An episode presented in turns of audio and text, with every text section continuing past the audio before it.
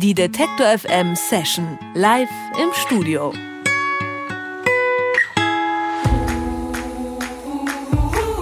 Robert Laupert weiß nicht wohin mit sich. Also kratzt er all sein Geld und seine Instrumente zusammen, stopft alles in einen Van und fährt mit Sack und Pack nach Budapest. In der Wohnung seiner Oma schreibt er Songs und findet sich selbst. Als er zurückkommt, ist aus Robert Loper geworden.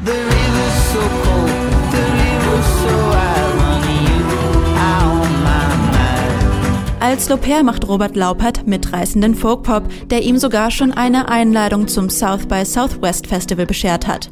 Von dort geht es weiter nach Los Angeles. Hier lernt er Mocky kennen, der schon mit Feist und Peaches gearbeitet hat. Gemeinsam tüfteln die beiden an Lopers Debütalbum.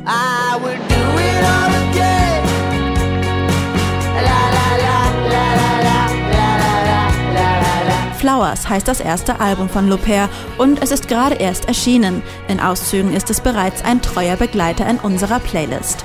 Wir sagen Danke für die Blumen und herzlich willkommen im Detektor FM Studio Loper. Und jetzt ist er hier, Robert, hallo. Hallo, ach, war das schön. Ich habe den Daumen gesehen, also haben wir alles richtig recherchiert. Ja, ja? alles wunderschön auf den Punkt äh, ja, zusammengebracht. Also. Es gab so eine Art äh, Initialzündung für dich, wie, äh, wie, du zum Musikmachen gekommen bist. Und zwar mit 16 äh, bei einem Schüleraustausch in der USA. Äh, da hast du bei einer Familie gewohnt, die so ein ganz großes Musikzimmer hatte und die so ein bisschen einen anderen Ansatz ans Musikmachen hatte. Wie muss man sich das vorstellen? Also ich war so typisch deutsch gepolt, dass man immer nur ein Instrument, dann wieder macht man das andere und geht nur einmal die Woche zum Klavierunterricht und so Geschichten. Das habe ich so ein bisschen erlebt und als ich dann da mit 16 dahin kam, hatte ich so einen kleinen Kulturschock und habe dann irgendwie gemerkt, es geht ja auch eigentlich ums Spaß machen. Also ich habe halt vorher eher so gesehen, als gehört es so zum Leben dazu und man macht das einfach so, weil es wichtig ist. Genau, und dann kam ich da nach Amerika zu meiner Gastfamilie und die haben einfach, ähm, ja, einfach unglaublich viel Musik gemacht. Es gab keinen Druck, es gab nur Spaß und das Konzept habe ich dann ein bisschen so mit wieder nach Deutschland gebracht und habe mir dann gedacht, ich ziehe mir jetzt einfach eine, auf eine Gitarre Seiten und klimper jetzt rum und äh, lerne ein bisschen Jimi Hendrix hier und mache ein bisschen Jazzgitarre, E-Gitarre, lerne ein bisschen Klavier spielen und habe das so vorangetrieben alles. Würdest du sagen, dass die Leute hier in Deutschland generell irgendwie so ein bisschen anders rangehen ans Musikmachen? Ich habe so ein bisschen das Gefühl, dass wir in Deutschland immer so sehr auf den Einzelgängermodus gepolt sind. Also ich habe das dann irgendwie im späteren Verlauf jetzt äh, meiner kleinen bescheidenen Karriere ähm, habe ich das irgendwie so immer mehr gemerkt, dass international gesehen immer viel mehr Leute zusammenarbeiten von Anfang an. Und ich habe das Gefühl, dass irgendwie ja toll in Deutschland wäre, wenn man mehr so einfach so dieses Gruppendynamische fördert. Es macht einfach viel Spaß mit anderen Leuten das zu machen und äh, allein ist der Weg auch immer manchmal ziemlich hart. Dann ist aus Robert irgendwann Loper geworden. Das haben wir vorhin äh, gehört. Du warst in äh, Budapest mit äh, Sack und Pack. Warum Budapest? Warum nicht Berlin oder Paris oder London oder Buxtehude? Also ich hatte mir tatsächlich so einen Zettel gemacht, wo ich so zehn Traumziele drauf hatte. Da war so eine Hütte in Schweden, im Wald. Der Klassiker. Mit Sauna. ähm, es war das Fischerdorf in Spanien und da wollte ich gerne dann jeden Tag im Meer schwimmen und so Pläne hatte ich. Aber es ist dann tatsächlich am Ende am Geld gescheitert und ähm, dann habe ich gedacht, ich fahre einfach nach Budapest. Meine Oma hatte eine leerstehende Wohnung da, quartiere mich da ein, nehme mein Studio-Equipment mit und dann bin ich da mal einen Monat, schaue, wie es läuft und wenn es gut läuft, bleibe ich einfach dann da, solange bis das Geld alle ist. Und das habe ich dann gemacht und war dann dreiviertel Jahr in Budapest und im Nachhinein habe ich es überhaupt nicht bereut, weil die Stadt hat mir genügend äh, Isolation gegeben, aber auch irgendwie, wenn ich keine Lust mehr hatte, irgendwie nach drei, vier Tagen da ähm, in der Boxershorts äh, im Studio rumhängen, dann habe ich gedacht, äh, jetzt stürze ich mich mal kurz ins Stadtleben, dusche mich und mache Sport oder äh, treffe mich mit Freunden, die ich dann auch glücklicherweise gefunden habe oder da schon kenne.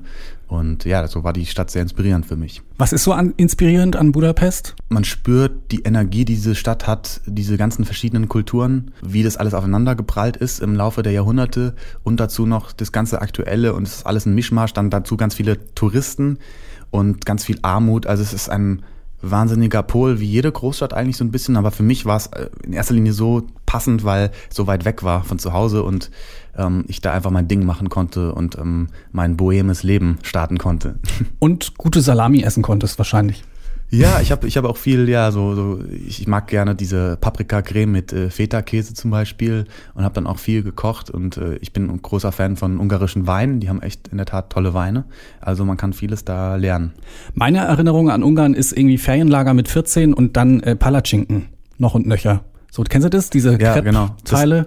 Das, das, das habe ich mir auch öfters mal äh, von, von ungarischen Freund, befreundeten Familien auch mal servieren lassen. Dann das ist einfach die Spezialität und die schmecken auch da besonders und einzigartig. Ja, ne, es ist nicht vergleichbar mit den Crepe, die du hier irgendwie am Imbestand kriegst. Nee, echt nicht. Ähm, Kennst du Langosch? Ja, Langosch ist auch großartig, wenn man irgendwie, das ist das beste Kateressen.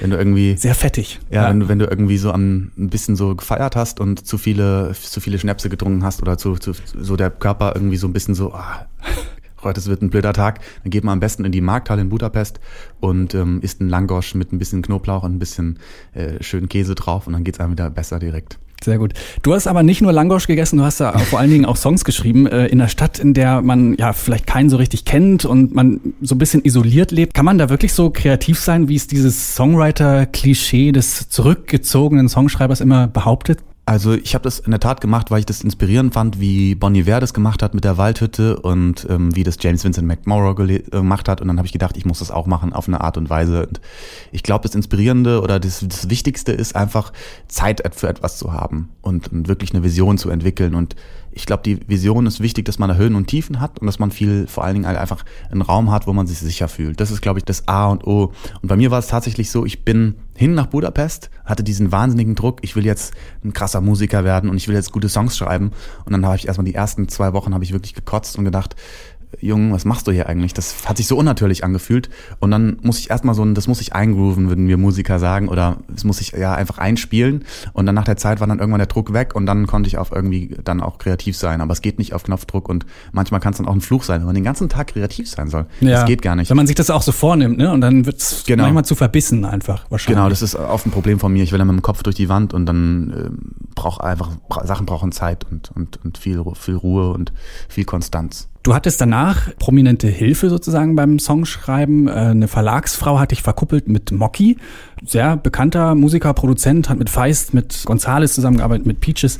Und der mochte deine Songs. Ihr habt dann zusammen Lieder geschrieben in Los Angeles. Wie muss man sich das vorstellen? Mit dem Mocky zusammen in LA ein paar Songs schreiben? Das klingt irgendwie so glamourös. Erstmal hat man ganz viel Schiss, weil man denkt, man ist so der kleine Junge aus Hessen, wo ich herkomme und irgendwie trifft dann irgendwie so eins seiner Vorbilder.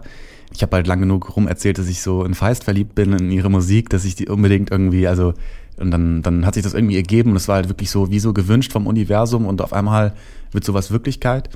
Und dann in der Tat äh, war es irgendwie so, dass es Mocky der entspannteste Typ ist, den ich wirklich so kennengelernt habe. Also es ist wirklich ein wahnsinnig ähm, ja, in sich ruhender Mensch, der auf den Punkt halt einfach total viel Output geben kann. Und äh, was wir gemacht haben, wir haben uns erstmal so kennengelernt. Also es ist dann nicht nur immer Songwriting, sondern es ist eine Mischung aus ja, freundschaftliche Beziehungen aufbauen, miteinander sich ver verbinden. Wir sind einfach äh, spazieren gegangen. Das kann man in Silver Lake unglaublich gut. Da fliegen Kolibris rum. Die Vegetation ist wahnsinnig wie in der Wüste so. Und trotzdem kann man da gut laufen, weil es sehr europäisch wirkt. Und äh, ja, dann, dann ging es erst auch mal so um so Diskussion. Ich hatte unglaublich viel Druck mitgebracht. Ich war dann so unter Druck. Ich dachte so, ich habe jetzt äh, einen Plattenvertrag und muss jetzt richtig abliefern und kam so und hatte auch das Album schon relativ weit. Und dann haben wir erstmal ganz, ganz viele ja, Songs einfach gejammt, angefangen zu schreiben. Und er hat gesagt, mach dich mal locker und das ist ein Debütalbum, da sollen die Leute dein Potenzial erkennen, aber du musst noch nicht das beste Album der Welt abliefern. Und was ich dann auch so unbedingt, äh, ja, ich hatte so viel Druck in mir und das hat er einfach äh, Stück für Stück abgebaut. Wenn man dich jetzt so sprechen hört, äh, dann klingt das irgendwie ganz anders als deine Singstimme. Ne? Die ist so ein bisschen kratzig, ähm, rauchig, geht so ein bisschen Richtung Bob Dylan, Tom Waits vielleicht. Wie hast du dir diese Stimme angeeignet und festgestellt, so will ich singen? Ich wollte nur Blues machen, ich wollte auf der Bühne rum, rumkreischen, rumtanzen, ich wollte schwitzen, ich wollte ja einfach richtig abgehen und meine Gefühle, meine Wut rauslassen. Ich hatte, ich hatte Gefühle, ich hatte, war voller Gefühle und wollte die irgendwie teilen. Dann würde ich sagen, wird es Zeit, dass wir das jetzt hier im Detektor FM Studio auch erleben. Du hast einen Gitarristen mit dabei und ihr spielt live einen Song im Studio. Was hören wir? Ihr hört jetzt The River, das ist die erste Single von dem Album Flowers. Mm, down by the water today all night. I drown my sorrows against the tide.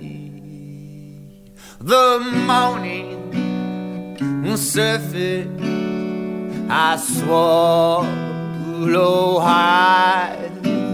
Oh, the sweat along the bank.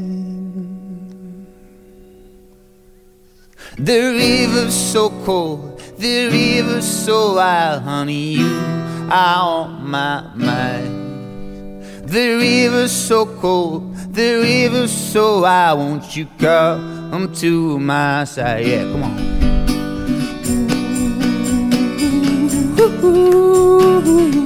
Down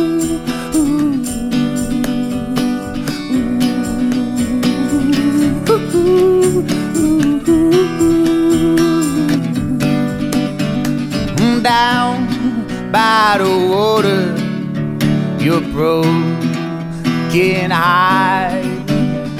My heavy burden to post apart. Get rid of your fear when your time comes around. Storm rising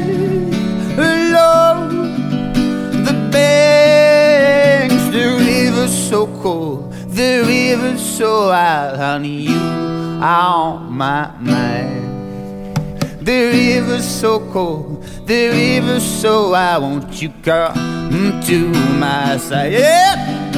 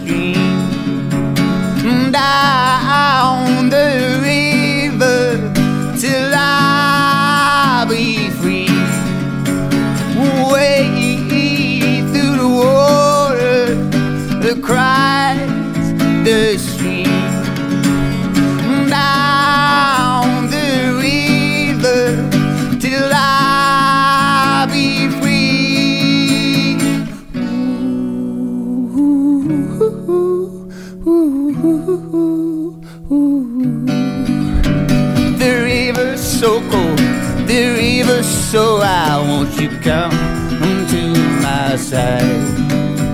The river's so cold, the river's so wild, honey. You are on my mind. The river's so cold, the river's so wild. Won't you come to my side? The river's so cold, the river's so wild, honey. You are on my mind. Loper mit The River, live eingespielt im Detektor FM Studio Flowers heißt das Debütalbum. Das ist gerade erst äh, frisch geschlüpft, kann man sagen. Der Vater ist wohl auf. Ja, das ist wirklich, äh, wirklich wie eine, wie eine Geburt in der Tat, so ein Album rauszubringen. Ähm, man muss viele Monate wahnsinnig ähm, ja, diszipliniert sein und dann kommt's raus und dann auf einmal geht die Arbeit erst richtig los. Dann muss man irgendwie auf Promotour gehen und ähm, äh, kriegt ganz viel Feedback von allen Seiten, wa- was wahnsinnig schön ist, aber äh, von morgens bis abends klingelt mein Handy gerade. Das ist echt ja wie so eine ganz neue Lebensphase, die gerade loslegt und ähm, man muss versuchen, mit beiden Beinen auf dem Boden zu bleiben, habe ich so ein bisschen das Gefühl. Und im April geht's dann mit dem Album auf Tour. Die ganzen Termine gibt's nachher online auf detektor.fm, genauso wie die Session zum Nachhören und Nachsehen. Robert, vielen Dank für den Besuch. Danke, es war sehr schön hier. Tschüss. Die Detektor FM Session live im Studio.